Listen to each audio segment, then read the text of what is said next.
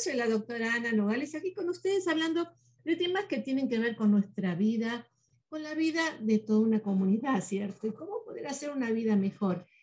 Y lamentablemente con la pérdida de una gran persona, una gran persona, la reina Isabel, em, por más que la veamos eh, políticamente de distintos puntos de vista, algunos a favor, otros en contra, eh, de todas maneras ha sido una mujer que desde muchos puntos de vista ha sido muy loable eh, su, trabajo, una mujer sumamente dedicada. Y voy a hablar hoy acerca de las familias disfuncionales y comparando las familias como la de ustedes, la mía, la de cualquiera, con la familia real. Creo que podemos hacer una comparación. Quiero primero dejar sentado de que yo no conozco, no he conocido a la reina Isabel ni a ninguno de sus hijos, ni de sus nietos, ni de ningún miembro de su familia. Así que en realidad lo que voy, de lo que voy a hablar hoy no es exactamente de ellos en el sentido de un diagnóstico clínico, una impresión clínica. No, voy a hablar acerca de las familias disfuncionales y tomar como ejemplo a la vida de esta familia real. Y no porque nuevamente porque yo los haya conocido, sino por todo lo que he leído, o lo que he escuchado o lo que he visto. Eh, he visto varios reportes acerca de la familia. Me han producido cierto interés porque me gusta mucho aprender de las mujeres líderes del mundo, ¿no? las mujeres que de una forma u otra han hecho eh, cambios en, la vida social de, la familia, de, la comunidad o del mundo en este caso, como la reina Isabel. Pero hay un precio bien caro, eh, principalmente en la mujer, cuando la mujer eh, toma estos roles importantes en la vida.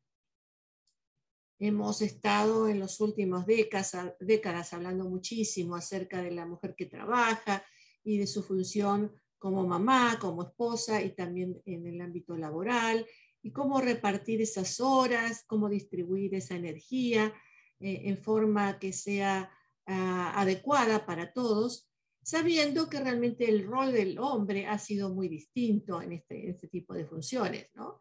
Si, el, si hay un rey, en este caso, pues el rey se encarga de su trabajo real, mientras que la mujer, bueno, en este caso sería diferente, ¿no? Porque no es que la mujer se va a encargar de los hijos, ya que también eh, la esposa del rey es la reina, no vale ahí la comparación, pero en términos de, nuestra vida normal, ¿no es cierto? Cuando el hombre toma unos cargos públicos eh, importantes, la mujer se encarga de la familia, pero cuando la mujer toma un puesto muy importante, no siempre es compensado de la misma forma en cuanto a las funciones familiares. De todas maneras, eh, han habido muchos escándalos en cuanto a, la realeza, ¿no? A la realeza eh, de esta familia, ah, de la reina Isabel, principalmente de sus hijos, ¿no? porque parece que su hija, Ana, tocaya mía, ha sido una persona muy leal a la reina, ha estado siempre con ella y lo ha mostrado realmente en, estos funerales, ¿no es cierto? Quien la acompañó la reina caminando por seis horas, seis horas, ha sido su hija Ana, ¿no? De 73 tres años o 72 años, algo así, seis horas caminando, eh, no es tan fácil, ¿no? Eh, pero muestra su devoción hacia su madre, muestra sus respetos hacia su madre de esa forma. Ah, la familia real ah, ha sido realmente eh, perseguida, podríamos decir, por los medios, los medios, ¿no es cierto? Por los paparazzis. no han tenido ellos una familia normal. Entonces, es muy difícil comparar la familia real con su familia o mi familia, porque no hemos vivido las mismas circunstancias y todos somos producto de las circunstancias en más de una forma. Pero podemos analizar ciertas pautas que tienen que ver con el vivir en un ámbito de esa categoría, ¿cierto? Y si hablamos de familias disfuncionales, lo primero que tenemos que hacer es eh, poder definir qué queremos decir con una familia disfuncional. La Asociación Americana de Psicología dice que una familia disfuncional se define profesionalmente como una familia en la que las relaciones o la comunicación se ven afectadas y los miembros no pueden alcanzar la cercanía y la autoexpresión. Una familia se considera disfuncional si cumple con estos criterios de formar eh, un estándar de vida juntos con estas deficiencias de comunicación, con estas faltas de entendimiento, de comprensión dentro del ámbito familiar. Y podemos seguir adelante eh, un poquito identificando más qué significa todo esto, ¿no? Y aquí es donde ustedes pueden pensar acerca de su propia familia o de mi propia familia. Cada uno podemos reflexionar acerca de la familia, porque en realidad no hay una pauta definitiva de cómo tiene que ser una familia. Una familia puede ser de, diferentes formas. Culturalmente somos distintos también.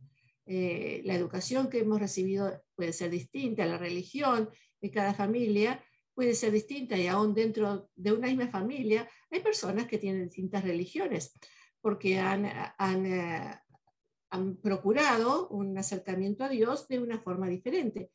Así que todo eso hace que el vínculo familiar puede ser muy diferente. Pero en una relación familiar disfuncional, sabemos que primero que nada la comunicación es deficiente, es ineficaz. Es decir, es difícil comunicarse dentro de la familia. Son esas familias que no hablan, ¿no?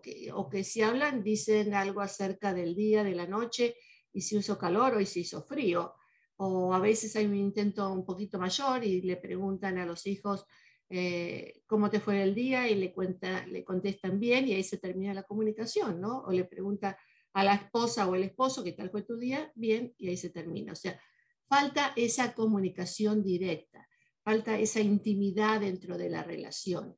O sea que es una comunicación indirecta, unilateral, eh, donde realmente no se comunican mucho otro aspecto de las familias disfuncionales son aquellas en las que se hacen comparaciones, ¿no? ¿Y por qué no puede ser como tu hijo mayor, como tu hermano mayor? Él sí es más inteligente. ¿Por qué no puede ser como tu hermana mayor? Ella sí que es más dedicada al hogar. ¿O por qué no puede ser como tu primo o tu prima? ¿O por qué no puede ser como tu tío o tu tía? Esas comparaciones, ¿no? Que son muchas veces injustas porque somos todos diferentes. Eh, no podemos compararnos con lo mejor de cada uno, sería imposible hacer eso, ¿cierto? A veces uno quiere ser mejor, uno quiere ser, eh, eh, destacarse, ¿no? Como, más siendo niño, ¿no? Como aquel primo con quien lo están comparando, pero resulta que ese primo es muy inteligente para las matemáticas, pero uno quizás no es inteligente para las matemáticas, pero sí es inteligente para hacer otro tipo de tareas quizás tenga una mayor creatividad o se destaque en la música o en los deportes o en otra cosa, ¿no? Pero si uno quiere ser como lo mejor de todos los demás, como lo mejor de Juanito porque es bueno en matemáticas, con lo mejor de Pedrito porque es bueno con los deportes, con lo mejor de, de Mario porque es lo mejor con, con, la música, es imposible ser lo mejor de, de todo el mundo, pero entonces eso es difícil de entenderlo en un niño cuando la madre o el padre principalmente lo están empujando y comparando continuamente. Esas comparaciones injustas con miembros de la familia hace que el niño o la niña ya de entrada comience a sentirse ineficaz, no tan bueno como los demás, ah, la, la oveja negra de la familia. Y eso trae, por supuesto, repercusiones en la autoestima de esos niños. Otro aspecto también son las luchas por el poder, ¿no? Cuando hay hermanos que compiten y quieren uno ser mejor que el otro y para ser mejor uno que el otro, para destacarse, tratan de poner abajo al hermano o a la hermana o, burlarse de, la hermana, eh, haciéndola sentir tonta, haciéndola sentir eh, fea o haciéndole al hermano sentir eh, que, no, no, puede con, con, lo que sea. ¿no? Esas competencias arbitrarias dentro de la familia o las duchas del poder para sentirse que cumple uno un rol más importante. Eso realmente es otro síntoma de una familia disfuncional. ¿Y qué se consigue con eso? Se consigue que la persona atacada que no puede competir eh, con esa otra persona que los trata de controlar, puede desarrollar ansiedad, depresión, problemas con su autoestima eh, y está un trauma, puede crear un trauma también.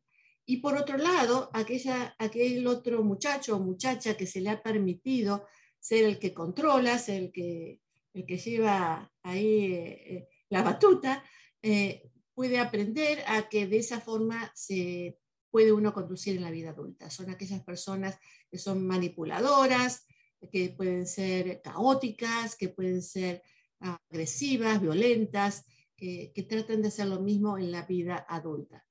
Que también es producto de una familia disfuncional donde se permiten estos juegos de poder de los unos con los otros. Otra forma de, forma de vida disfuncional, de familia disfuncional, es cuando hay una crítica excesiva, cuando se burla de una persona a tal punto que esa muchacha eh, termina creyendo que realmente es fea o que es tonta, o aquel muchacho que termina realmente creyendo que, que, nunca va a poder hacer nada en la vida, ¿no? Entonces van creando una imagen negativa acerca de sí mismos, que, le va a costar mucho en la vida adulta superarla. No es imposible, pero sí, pero sí, sí lleva a tener consecuencias severas. También podemos hablar de las interacciones impredecibles.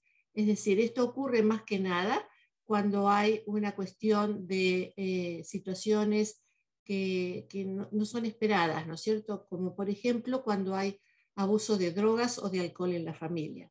Cuando el padre o la madre o ambos usan eh, sustancias químicas, usan alcohol, usan drogas, esta gente lamentablemente puede llegar a formar una adicción y en esa adicción es, sabemos que las adicciones se tornan en enfermedades, en desórdenes y las reacciones de estas personas son impredecibles y eso hace que el joven o la joven viva en este mundo de incertidumbre, donde no se sepa cuándo, van a reaccionar de una forma o, de otra, y viven en un estado de alerta continuo, en la cual es difícil desprenderse porque uno está siempre esperando a ver qué es lo que va a pasar en esa situación y, un niño, una niña, un adolescente no puede entender entonces cómo manejarse en ciertas situaciones.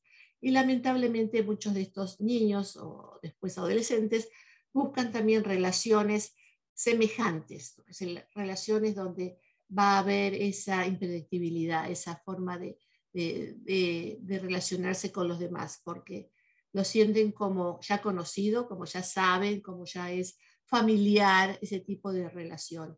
Y se repite entonces este tipo de patrón de conducta en las relaciones. Los padres que dan amor condicional también están produciendo un grave error, cuando se le dice, por ejemplo, al hijo, bueno, te voy a querer si realmente me traes buenas notas. Y si, traes una A o un 10, depende del país donde esté, A, A acá en los Estados Unidos o 10 en nuestros países, entonces ahí te voy a querer, ¿no? Y si no, pues no les presta mucha atención.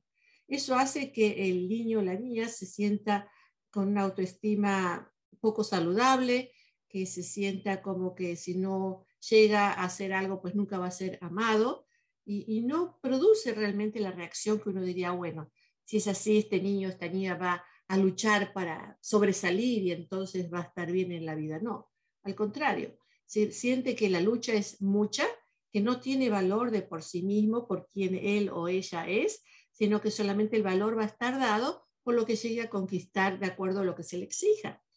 Y, eso va a producir una desconfianza en el amor, ¿no? Porque solamente si hago esto o lo otro me van a amar, me van a querer, si no, no me van a querer.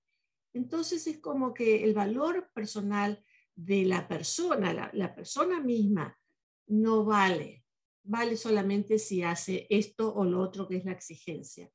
Entonces es muy difícil eh, poder llegar a desarrollarse emocionalmente y socialmente como corresponde.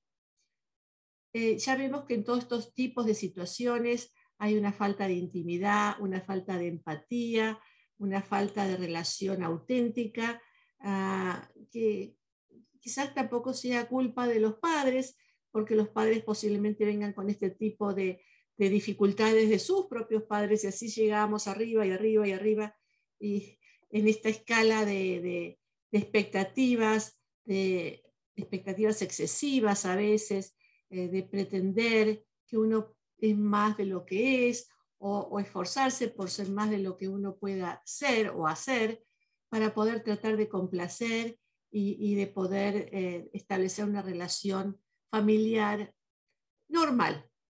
¿Qué es normal? Es muy difícil decir qué es normal y qué no es normal. Eh, podemos hablar de, de, muchas formas de ser normal, no hay una forma de ser normal, pero sí podemos pensar en que una familia disfuncional no ayuda a hacer esos lazos, esos lazos, perdón, de relación que todos necesitamos, todos necesitamos amor, todos necesitamos comprensión, todos necesitamos eh, relacionarnos con alguien. ¿no? Me acuerdo de un paciente que me dijo que vivió toda su vida solo, ¿no? pero que ni sabía que estaba solo y en la soledad. Sabía que estaba deprimido, era un hombre, pero no sabía que estaba solo hasta que conoció a su esposa, con quien pudo empezar a hablar y a encontrarse, a saber quién él mismo era a través de la comunicación, porque hasta ese momento no lo sabía. Hasta ese, ese momento solo había crecido, eh, había desarrollado, pero no sabía ni siquiera quién era. Y claro, eso también lo había llevado en su adolescencia a tomar y a usar drogas porque eso en su pensamiento lo iba a ayudar a encontrar una felicidad que jamás se encuentra de esa forma. Ustedes lo saben muy bien. Pero al conocer a su esposa y su esposa que se dedicó a él, que habló con él, que le preguntó, que lo, llevó a, a, ese nivel de intimidad, de relación que él tanto necesitaba. Ahí fue cuando empezó a cambiar su vida, producto de una relación totalmente disfuncional con su familia. Ahora, todo esto que tiene que ver con la reina Isabel, ustedes me dirán, ¿no? Pues la reina Isabel tuvo una vida, yo podría decir, muy única, muy difícil, yo no la hubiera podido, podido haber hecho, de, desempeñar un cargo de esa categoría manteniendo la distancia con, con todo el mundo, con, me imagino con su esposo también, ni compartía habitación con su esposo, eh, ni con sus hijos, tenía mucha relación, porque, o una relación más bien limitada, porque tenían sus nanis, quienes los ayudaban en, todo lo que tuviera que ver, o sea, que era una relación distante porque ella necesitaba cumplir con sus funciones, o sea, y cuando ella le dijeron, vas a ser reina, ella puso en su mente que este era el cargo que ella iba a, llevar de por sí, de toda su vida, y que lo iba a hacer en una forma muy consciente, y así lo hizo. Nuevamente, sus decisiones no es lo que yo voy a juzgar en este momento, porque como Argentina podría decir que no hizo eh, decisiones correctas, pero eso no quiero hablar de la cuestión política, estoy hablando de la cuestión familiar, ¿cierto? Ok. Entonces veamos, por ejemplo, el, mm, caso de su hermana. Su hermana era eh, la princesa Margarita, ¿se acordaron ustedes? Que, que, no pudo hacer una relación normal con una familia, no pudo tener una familia aparentemente normal porque no pudo hacer una relación de pareja normal porque resultaba atractivos aquellos hombres que resultaban ser abusivos, aparentemente, nuevamente, no he tenido nada con ella, pero es por lo que he leído, ¿no? Pero ella estaba desesperada por tener amor, ¿no? Y había tenido una relación con este hombre que estaba casado y quería ella, él se iba a divorciar, se iban a casar, pero la reina no lo permitió porque en aquella época eso era no, no, no, no, eso eh, no, no era cuestión de la familia, para la familia real, era algo prohibido. Entonces tuvo que renunciar a su gran amor, que tampoco sabemos cómo lo hubiera ido, no lo sabemos, pero después los otros hombres con quienes se envolvió fueron una tragedia detrás de la otra, ¿no? Pero su necesidad, eh, eh, por lo que hemos visto, era una necesidad de amor, perdón, una necesidad de afecto como la suya o la mía sentir que hay alguien al lado de uno que, que uno quiere, que ama, que la ama a uno y que, que uno puede hacer esa relación íntima que todos necesitamos, ¿no? Entonces ya vemos en esa hermana cómo ha sufrido por parte de ser eh, miembro de la familia real. Vemos a la, a la, reina Isabel que tuvo que poner distancia emocional, que, que solamente creo que ella y sus perros y sus caballos sabían acerca de su, de su, de su vida interior. ¿no? Eh, sabemos que le gustaban mucho los caballos y los perros y tenía mínimo de seis perros al mismo tiempo, seis, a veces diez, no sé cuántos, pero muchos, mínimo seis. Eso para mí me habla de su necesidad ah, tan grande de tener un vínculo, ¿no? Pero hablaba con los perros, no sé si hablaba con los caballos, yo no sé qué hacía con sus animales, pero de alguna forma le traían el confort que uno necesita como ser humano, ¿no? El confort, pero creo que ella no lo tenía de nadie. Mm, por lo menos lo que dicen de ella es muy, apunta mucho a esta necesidad de mantener distancia emocional. Posiblemente la más allegada a ella haya sido su hija Ana, que como dije antes fue quien la acompañó eh, bastante, más en sus últimos años también. Así que parece que ella fue quien más cercana ha estado. Pero no sé hasta qué punto la reina Isabel se abría emocionalmente con ella. Aparentemente ha mantenido su distancia. Esto, claro que ha traído varios resentimientos, ¿no es cierto? Si miramos ahora al rey Carlos III, entonces el príncipe Carlos, ah, sabemos que era muy tímido, ¿no? Pensaban que qué va a hacer este muchacho, este muchacho no va a poder hacer mucho con esa timidez, esa inseguridad tan grande que tenía. Ah, no sé si ustedes habrán visto en Netflix la serie The Crown. Eh, yo la he visto. Nuevamente, no sabemos qué tan cercana la realidad es, pero si uno se pone a leer las biografías o otros medios, se, da más o menos cuenta de esa inseguridad tan grande de, de ahora el rey Carlos III, entonces el príncipe Carlos, Prince Charles. ¿Por qué puede haber sido esto? Pues si las exigencias y esta es mi interpretación, ¿eh? si las exigencias de, la reina o del rey eran tan grandes sobre el principito en aquel momento, porque él tenía que destacarse, porque iba a ser el futuro rey, todas esas presiones ¿eh? hicieron que él se sintiera que no podía cumplir, porque aparentemente en la escuela no le iba tan bien, no podía aprender como le exigían, no tenía buenos grados. Entonces, cada vez su personalidad se fue formando con más inseguridades y, con menosprecio hacia sí mismo. ¿no? parece que ahí eh, tiene algo que ver también su relación con Camila, porque Camila fue la que lo motivaba, mientras que eh, la princesa Diana también parecía muy insegura y dos inseguros en esta situación parece que no funcionó muy bien. Eso en cuanto al príncipe Carlos, ahora rey Carlos III, que parece estar más alerta, más al nivel, pero ya vamos a ver qué es lo que pasa en el futuro. ¿no? Realmente la, pérdida de la reina Isabel en cuanto al reinado es muy importante porque ella ha sido quien mantenía con su postura, con su decisión y también con esa frialdad, pero a la vez calidez que tenía, mantenía la estabilidad del reinado. Ahora vamos a ver qué va a pasar con el rey Carlos III. No lo sabemos todavía, el tiempo nos dirá. No tenemos ningún apuro ni usted ni yo en saber, ¿no? El tiempo lo dirá. Pues veamos entonces, nace el, primer hijo del príncipe Carlos en aquel momento y de Lady Diana, y un muchacho eh, inteligente, un muchacho que no le va óptimamente en la escuela, pero más o menos va bien eh, y, va respondiendo bien.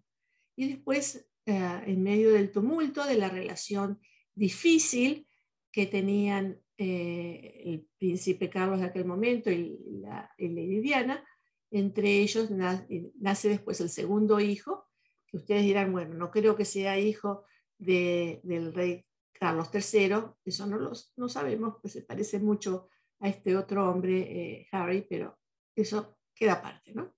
Pero en medio de este tumulto de la relación, de que eh, el escándalo de que el príncipe Carlos tenía esta relación con Camila, era infiel a Lady Diana y que Lady Diana se deprimió y todo eso, ahí nace Harry, ¿no? Nos nace el mejor, mejor momento de la vida.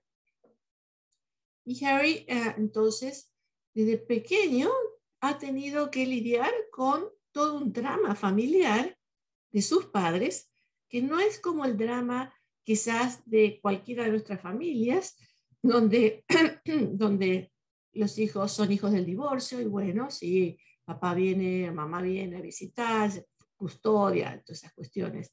No, acá estamos hablando del reinado. Y no solamente del reinado, sino que todo el mundo habla de ellos. Y no solamente que todo el mundo habla de ellos, sino que los medios estaban detrás de estos dos muchachos, que hacían como hacían. Ustedes saben que les eh, eh, interfirieron los teléfonos que tenían, así que leían, leían lo que estaban eh, escribiendo, si tenía una novia o, o qué le decían la novia, todo salía a la luz, no tenían ninguna vida privada. Entonces estos muchachos resulta que no tenían ninguna posibilidad de hacer algo íntimo ellos solos, porque todo lo que era su vida personal era parte de la opinión pública. Todo se sabía, todo lo ponían en los medios. En los medios. Eh, realmente muy difícil. Ahora, pongámonos en el lugar de Harry, ¿no? Donde la mamá eh, deprimida, la mamá muy deprimida pensando en suicidio por la situación en la que estaba, pide ayuda a la reina y la reina ah, no le da ninguna ayuda. Le dice, si tú tienes problemas, arregla, arréglatelas solas. ¿No? Se, dio, se, dio, su media vuelta y no, no pudo ayudarla en absoluto. Entonces, ¿a qué recurrió? Pues ella recurrió a los medios y ahí respondió todas las preguntas que le hicieron. Dijo, yo no tengo nada que esconder y respondió todo, incluso respondió al príncipe, lo que el príncipe Carlos estaba haciendo, que tenía su relación fuera del matrimonio y que ella dijo que tres para un matrimonio son demasiados, o palabras semejantes a esas. Y que después ella tuvo esta relación con este otro hombre, ¿no? Y en público entonces dijo la verdad de lo que estaba ocurriendo. Pero ahora volvamos a Harry. Piensen ustedes en Harry, que su mamá está diciendo públicamente que ha tenido una affair. Entonces, su papá tenía una affair, su mamá tiene una affair, y imagínense ustedes todos los chistes nefastos que habrá recibido este muchacho Harry em, cuando solo tenía 12 años. Y luego su mamá muere en un accidente trágico, la gente habla de que la reina lo mandó a matar, de todas estas teorías de conspiración que hubo al respecto. Eh, la, idolatría hacia la Lady Diana, porque la princesa Diana era el reflejo de alguien muy carismático, alguien muy querido, alguien, alguien que, quería algo bueno para el país, alguien que quería, o, para el imperio, alguien que quería algo bueno trascender eh, con sus obras de caridad, eh, que amaba a sus hijos, una carita bonita, eh, una mujer elegante, algo que todos apreciábamos realmente, ¿no?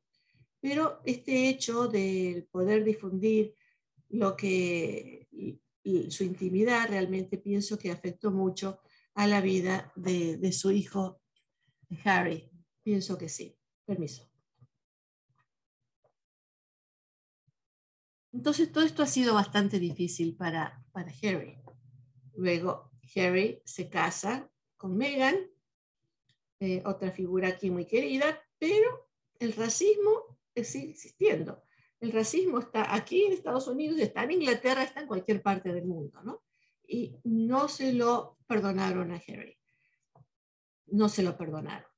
El que se haya casado con una mujer que no era como alguien de los suyos, una mujer de la realeza, no, se casó con una estadounidense, con una actriz y con una mujer media descendiente de raza negra. No se lo perdieron, no se lo perdonaron los ingleses, que son muy racistas, o quizás más racistas, quién sabe, ¿no es cierto?, que acá en Estados Unidos. Así que esto ha llevado a que esta familia, este nuevo núcleo familiar, ahora con dos hijos, haya tenido que lidiar con esta situación del racismo en Inglaterra. Y eh, en un momento también Meghan, la esposa de Harry, se, empezó a sentir deprimida. Sumamente deprimente. Ser una mujer que acá en los Estados Unidos, una mujer libre, bonita, profesional, que, que puede hablar, que puede decir, que la gente la escucha, que tiene, que tiene un lugar en el mundo, que de pronto vaya a ser parte de la familia real, que uno diría, ¡ay, qué maravilla! Pero ninguna maravilla porque ella tenía que quedarse calladita, de no decir nada, de, de cumplir con todo lo que se le dijo que tenía que cumplir. Yo tampoco quisiera estar en ese lugar. Quédate calladita y no puedes hablar de, de lo que sientes ni de lo que piensas, porque ahora es parte de la familia real y aquí quien habla es la reina. El resto se quedan calladitos. Si no te gusta es tu problema. Ah, ¿qué tal vivir una cosa así, no? Pues cuando se deprimió, que por supuesto le iba a tocar la depresión y cuando empezó a sentirse suicida, nuevamente fueron y hablaron para pedir ayuda. Pues nada, nada de ayuda. Eso es tu problema. Y cuando, porque claro, además el estigma, ¿no es cierto? Ay, ¿cómo? Megan está deprimida y va a ir a hablar con alguien acerca de su depresión. No, no, no, no, no. Eso puede ser un deterioro para la familia real. No, no podemos hacer eso. Eso iba a implicar una imagen negativa de la familia real. Acá todos tienen que salir al balcón y mostrar una gran sonrisa, con esos sombreros bonitos y esos colores fabulosos. Eh, muy difícil, muy difícil. Y cuando Harry llamó al padre para pedirle ayudas al respecto, ni siquiera el padre le contestó el teléfono, no le contestó. A mí me parece que hizo muy bien Harry y Meghan en irse de Inglaterra eh, cuando estaba ella recibiendo amenazas de muerte Harry se asustó, le mataron a su madre, en cierta forma le mataron a su madre, aunque no la asesinaron, pero bueno, las condiciones en las que murió fueron trágicas y ahora él no quiere perder o no quiso perder a su esposa tampoco. Cuando le pidió ayuda a la familia real para que pudiera haber seguridad para con los hijos, no, le sacaron la seguridad, no tenían seguridad para los hijos tampoco. No, no, no, no. A mí me parece que hizo muy, muy bien Harry y Meghan en venirse a vivir.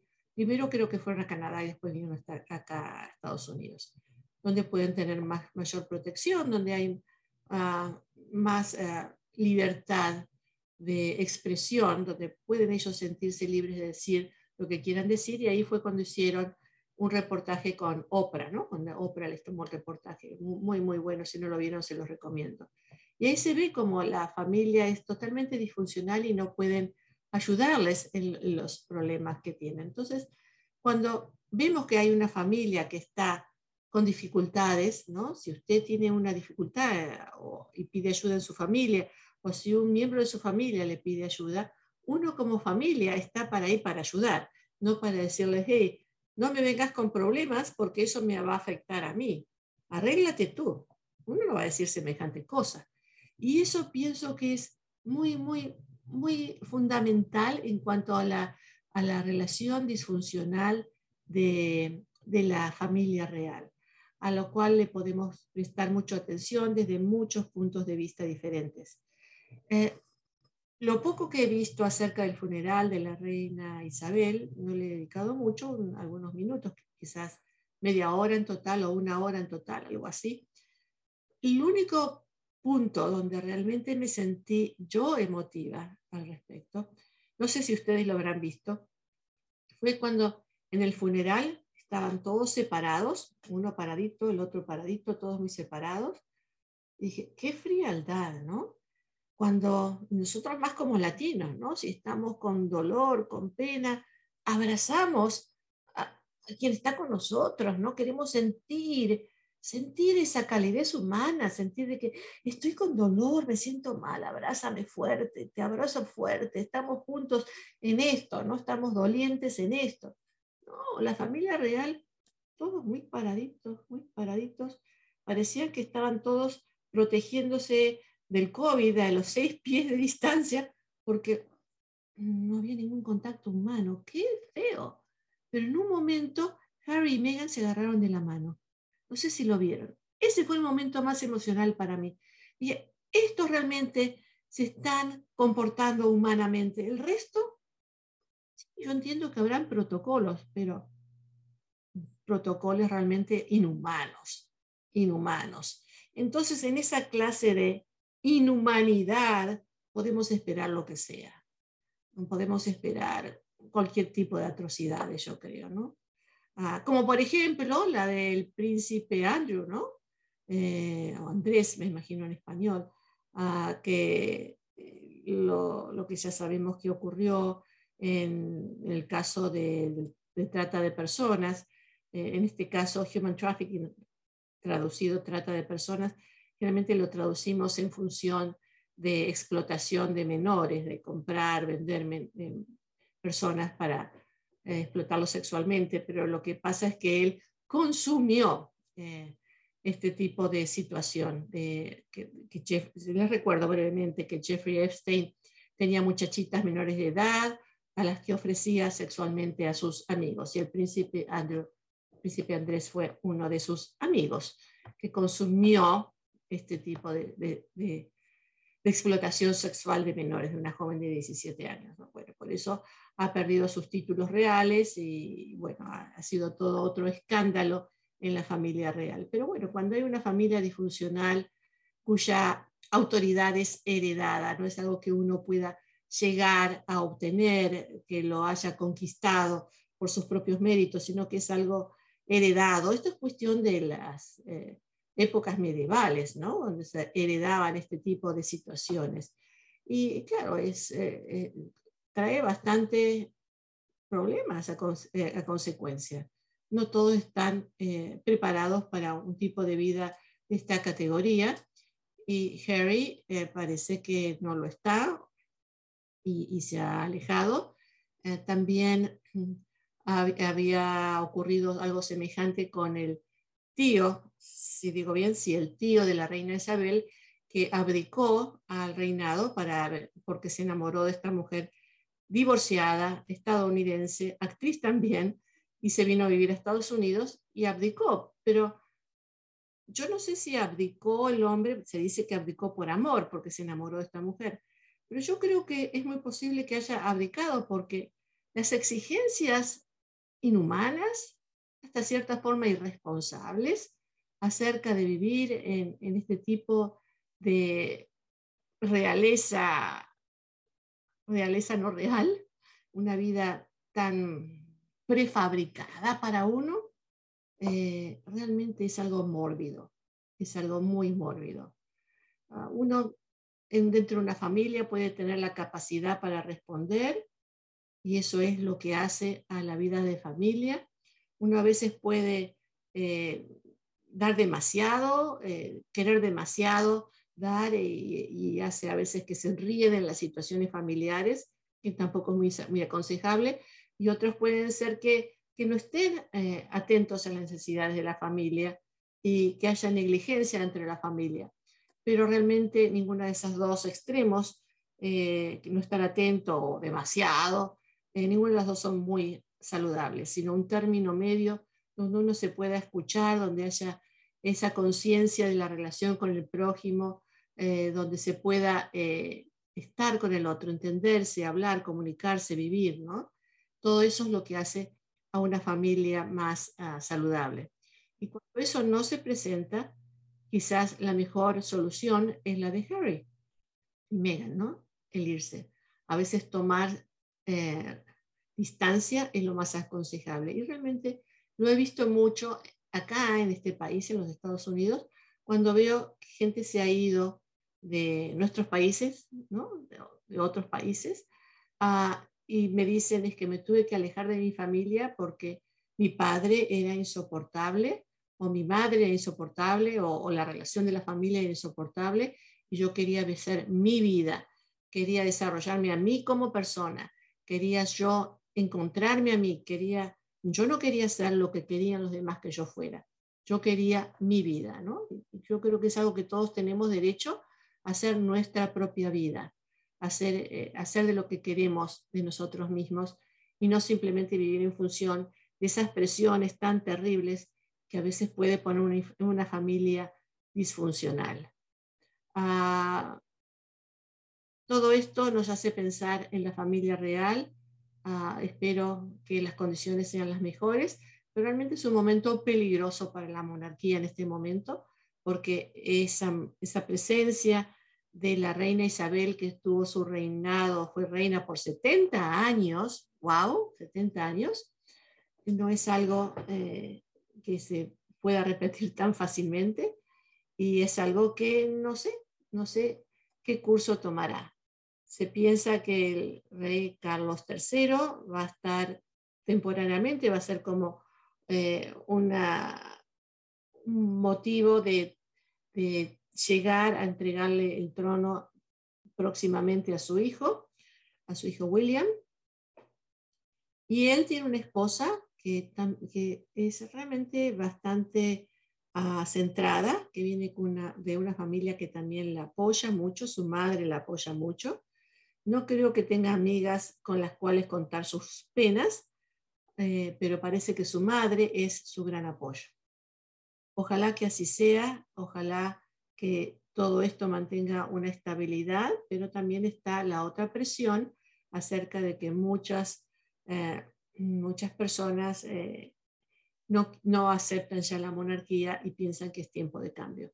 Así que va a haber mucho por verse en el futuro de este gran país, eh, pero nuevamente lo que a mí me importa realmente entre ustedes y yo es que aprendamos de la vida de los demás, aprendamos en qué es lo que funciona bien y qué es lo que no tenemos que hacer. Que tenemos que vivir y dejar vivir, guiar a nuestros hijos, escucharlos, entenderlos, estar con ellos, no sofocarlos, no condenarlos, no, no ser negligentes con ellos tampoco, sino poder mantener esa flexibilidad, ese contacto con ellos para entenderlos y ayudarlos a crecer, a crecer como ellos tienen que crecer y no necesariamente como nosotros queremos que crezcan, ¿cierto? Sino que cada uno pueda encontrar su propio destino. Voy a leer aquí unas preguntas que tengo. A ver, vamos a mirar acá también, que acá tengo en el chat. Voy a empezar con el chat. Lorena Rivas Toribio, buenas tardes. Buenas tardes. Susana Hernández, buenas noches. Oh, buenas noches. Todavía no está oscurito. María López, ¿cree que el príncipe Harry puede liberarse y sanar porque se alejó de su familia? Buena pregunta. Yo creo que sí, fíjese, eh, María, yo creo que sí. Yo creo que ah, siempre va a llevar consigo la historia de su familia. Eso no hay duda. Indudablemente él no se ha separado, no se ha alejado porque ha regresado para el funeral de su abuela. Él ha querido mantener su comunicación con su familia, así que no es que ha dicho de aquí borrón y cuenta nueva y nunca más. No. Pero está haciendo su familia aquí.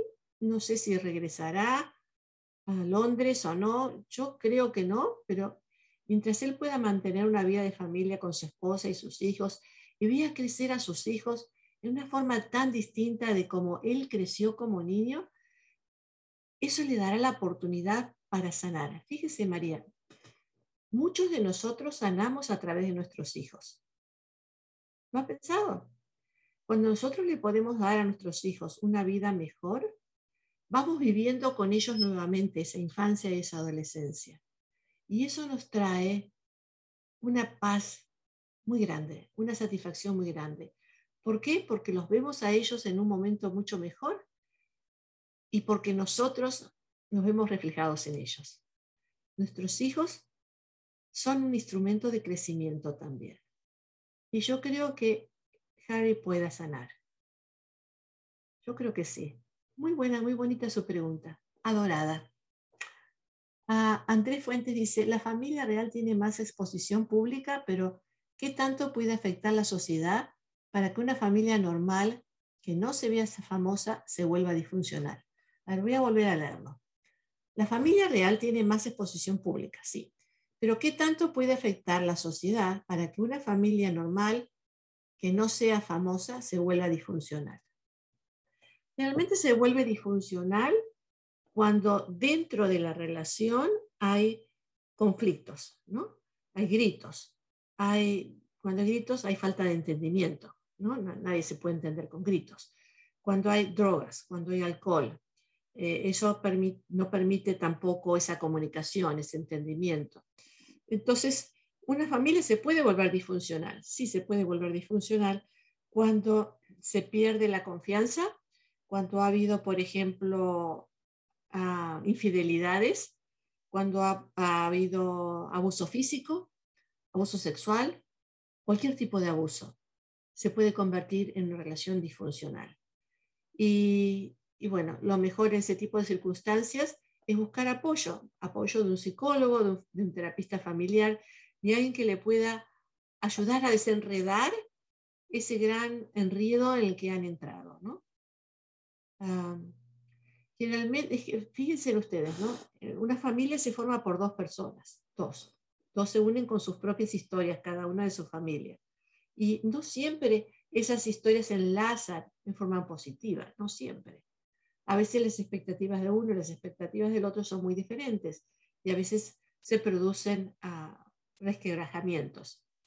También hay otros factores fuera de la familia que hacen que haya tensiones entre la familia, ¿no? Pero generalmente esas tensiones, cuando hay un buen entendimiento, se superan.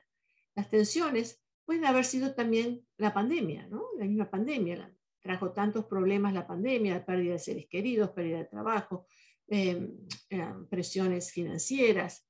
Eh, pero cuando la pareja está bien y la familia está bien, pueden afrontar todos esos problemas en una forma uh, racional, juntos, unidos, porque hay esa intimidad y esa fuerza, ¿no? Se puede perder, se puede ganar, pero juntos. Pero cuando hay eh, eh, abusos, cuando hay malestares, es muy difícil que se pueda continuar una vida después eh, eh, satisfactoria. Es muy difícil, pero no es imposible. Todo depende del nivel de conciencia que cada uno tenga acerca de cuáles son los factores que los están afectando y que puedan buscar ayuda si es necesario. No estoy segura si respondí a, su pregunta, pero escríbame nuevamente si, si, si, hay otra cuestión que usted quiera que le conteste. Ruby Soto dice, ay doctora, en mi caso, en, en mí me causa mucho pesar ver a esa familia porque parece que todos están sufriendo mucho. Yo creo que sí, que sufre mucho, pero sufre mucho también porque, porque están reprimidos de esa posibilidad de vínculo que todo ser humano necesita. E, e, el hecho de mirar ese funeral y cada uno ahí duro, su propio mundo sin poder comunicarse, esa frialdad a mí se me hace totalmente insana. Yo creo que sí que sufre mucho.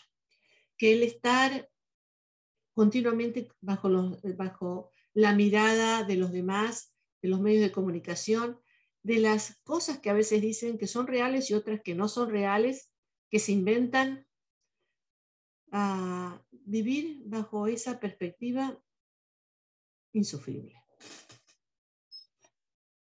Ah, buenas noches, doctora. Saludos desde la capital del sol en Arizona. Hola, donde la seguimos siempre con mucho cariño. Interesante tema el de hoy y de bastante actualidad. ¿Me podría explicar si es lo mismo una familia tóxica que una familia disfuncional? Ay, muy buena pregunta de Luis Fernando Camargo. Sí, eh, cuando hablamos de toxicidad, hablamos de eh, familias disfuncionales, pero toxicidad también puede haber en el ambiente del trabajo, puede haber en la iglesia, puede haber en cualquier grupo de gente que se reúne bajo cualquiera sea las circunstancias, ¿no? con un objetivo en común. Toxicidad sería un aspecto mucho más amplio que solo el de la familia, pero indudablemente dentro de la familia disfuncional hay toxicidad, de eso estamos hablando. Gracias, Luis. Doctora, buenas noches. Primero que todo, quiero agradecerle y felicitarla por su programa y su siempre desinteresada ayuda a nuestra comunidad. Yo crecí en una familia disfuncional, mi padre alcohólico, mi madre sumisa y mi dos, dos hermanos mayores en las drogas y el alcohol y mi hermano menor que se quitó la vida a los 16 años aparentemente porque su novia lo dejó. Yo tengo mucho temor de que esto se repita en mi nueva familia. Me casé hace dos años con un hombre maravilloso pero resulta que en el último mes me ha llegado tres veces tomado a la casa y no quiero que la historia se repita. ¿Qué puedo hacer para evitarlo? Marcela. Bueno, Marcela, ah, es, está en manos de uno hasta cierto punto evitar una situación de esta categoría. Ah, no tenemos ninguna necesidad de repetir lo que hemos vivido. La mejor fórmula para no repetir algo que uno ha vivido que ha sido tóxico, nuevamente para usar esa palabra, es estar consciente de eso. Entonces, si estamos conscientes de cuáles fueron los patrones de conducta de lo que ha ocurrido con nuestros padres en nuestra, en nuestra primera relación, lo que ha ocurrido lamentablemente con sus hermanos, ver, aprender los patrones de conducta de todos ellos y estar alerta, ¿no? Para que usted no vuelva a repetir lo mismo que ha ocurrido entonces. Estar alerta, la introspección, el entender, el aprender de la historia familiar es sumamente importante para cuando uno ve que algo parecido está pasando, actuar. Ahora, lo que usted me está mostrando aquí, Marcela, es que está en alerta roja porque su esposo vino tres veces tomado a la casa. Y es una gran alerta roja. Está muy bien usted en hacerme esta pregunta en este momento. Entonces, este es el momento en que usted puede hablar con su marido y le diga, esto es lo que ocurrió en mi familia y yo no estoy dispuesta a repetirlo. Si tú estás en un momento, en este momento, en que puedes controlar esta situación porque recién comienza.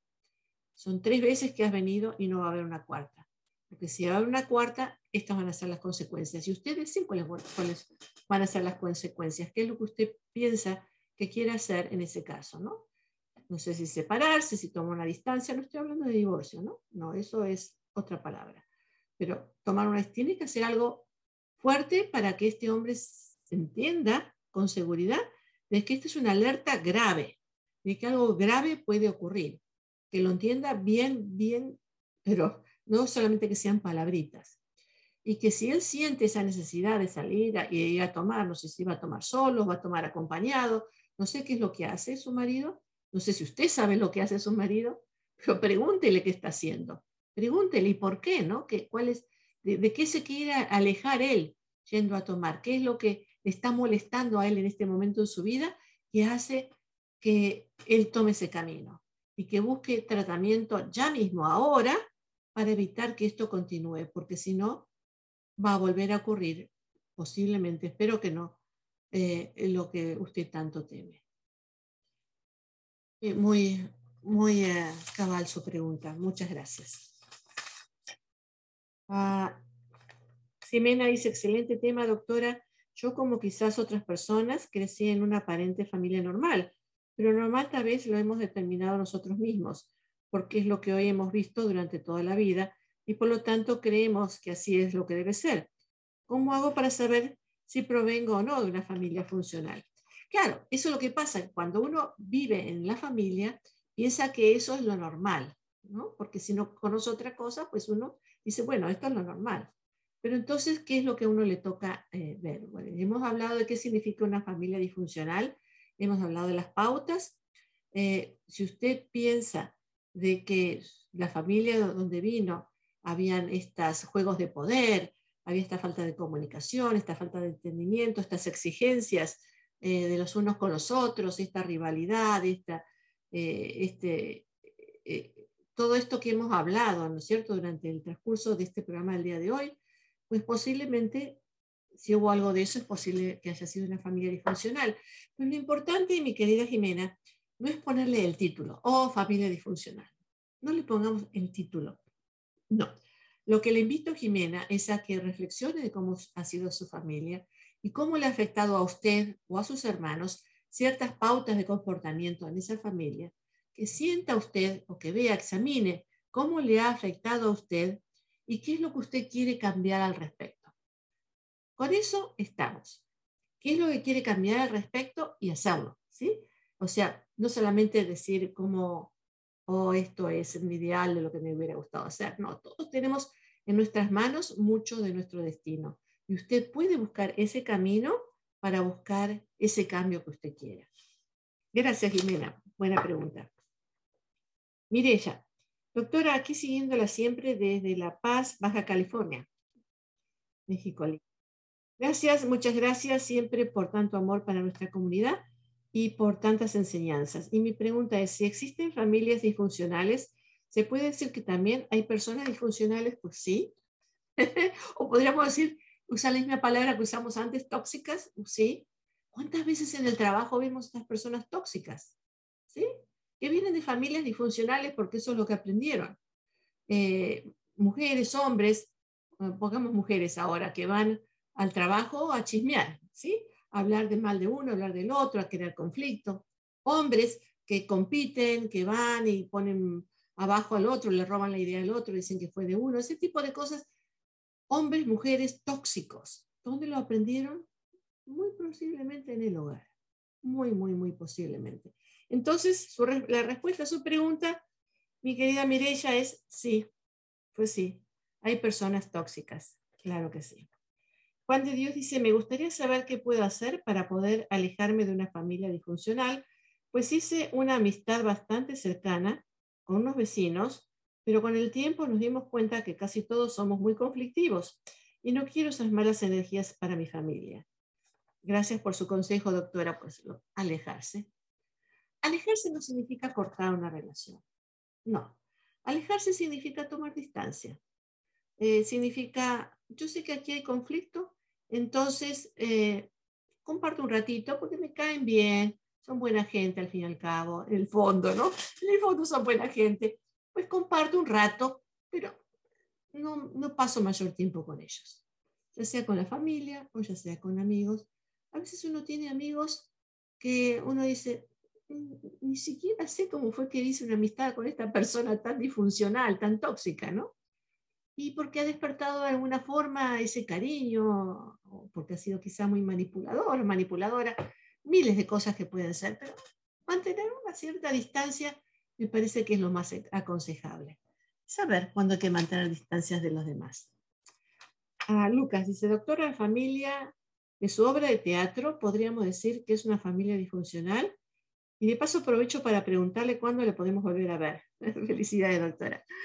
Oh, Lucas está hablando de la obra de teatro de Sabios y Locos. Eh, es una película, una obra de teatro, perdón, que tiene que ver con el estigma de la salud mental. Eh, es una película, una comedia, pero a la vez es un drama. Un drama de una familia disfuncional. Y sí, Lucas, se nota que usted vio la obra de teatro porque realmente la mamá es bastante manipuladora, el papá es bastante pasivo y ahí vemos todo tipo de conflictos en esa familia. Sí, ese es el ejemplo de una familia disfuncional y pronto lo volveremos a tener en acción. Eh, estamos pidiendo unos grants para que podamos ponerle en acción nuevamente. Ya les contaré cuando salga nuevamente. Gracias, Lucas, gracias por estar. ¿Tenemos más aquí? Ah, ok. Bueno, nuevamente lo importante es que en la vida todos aprendemos, aprendemos de lo nuestro, de nuestras experiencias y también de las experiencias de los demás. En este caso, Hoy estuvimos hablando bastante acerca de la monarquía en Inglaterra, de la familia real y, de todas las desavenencias, los problemas que han tenido. Ah, pueden ser problemas en cualquiera de nuestras familias también. Lo importante es saber escuchar atentamente, no criticar, no exigir, sino poder guiar a quien tengamos que, guiar, generalmente a los hijos, a los nietos, y, y, poder ser flexibles para poder escuchar a cosas que a veces no nos gusta escuchar. Estamos aquí para ayudar, ¿sí? Esto ha sido todo por hoy. Muchas gracias por su atención y buena vida para todos.